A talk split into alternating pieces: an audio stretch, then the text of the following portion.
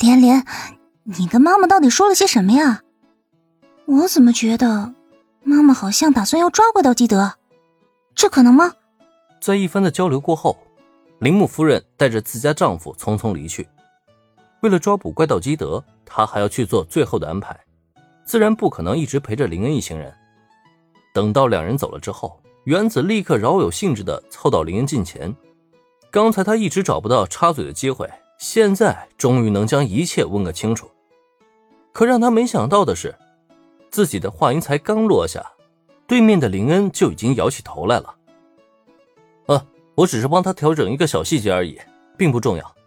重要的是啊，就算调整了这个小细节，铃木夫人也别想抓到怪盗基德。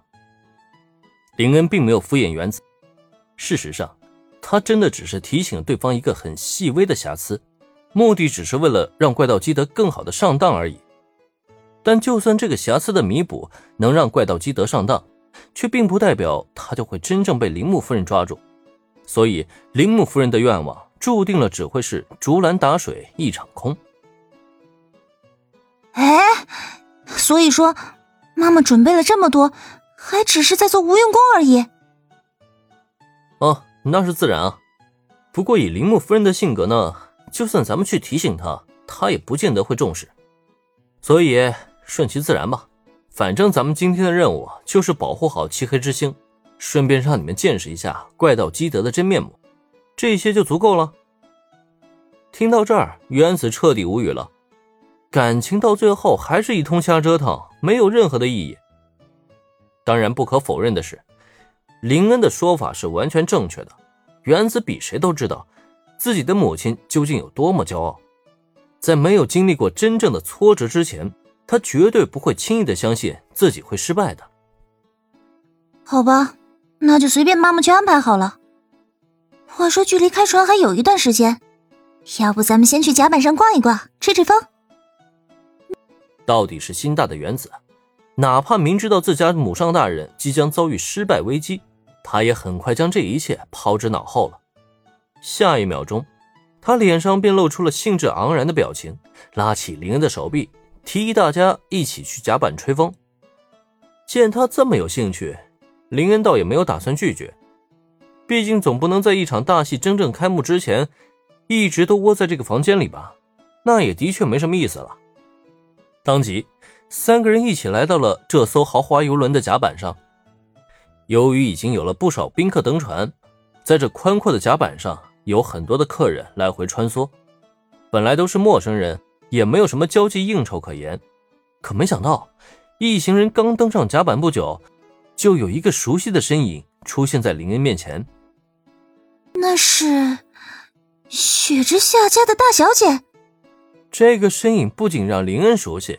对原子而言也并不陌生，下意识他轻轻皱起了眉头。而在这一刻，那道身影的主人也明显注意到这刚刚登上甲板的一行人。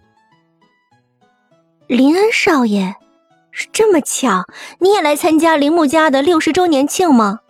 哦，对了，差点忘记，林恩少爷已经与铃木小姐正式交往了。九叔问候铃木家的原子小姐。还有这位，最近大名鼎鼎的毛利侦探的千金小兰小姐，上一次见面呢，很遗憾没有找到机会聊聊，这一次难得一见，咱们可要好好聊一番才行啊。是的，没错，此刻出现在林恩三人面前的，正是雪之下家的大小姐雪之下羊奶。在察觉到三人到来之后，她在第一时间迎了上来，同时散发出自身的无穷魅力。就仿佛正午的阳光一般，给人的感觉是那么的耀眼。在帝丹高中，雪之下杨乃曾经见过原子和小兰一面，只是那个时候林恩还未曾与他们正式交往，所以杨乃也并未真正的在意他们。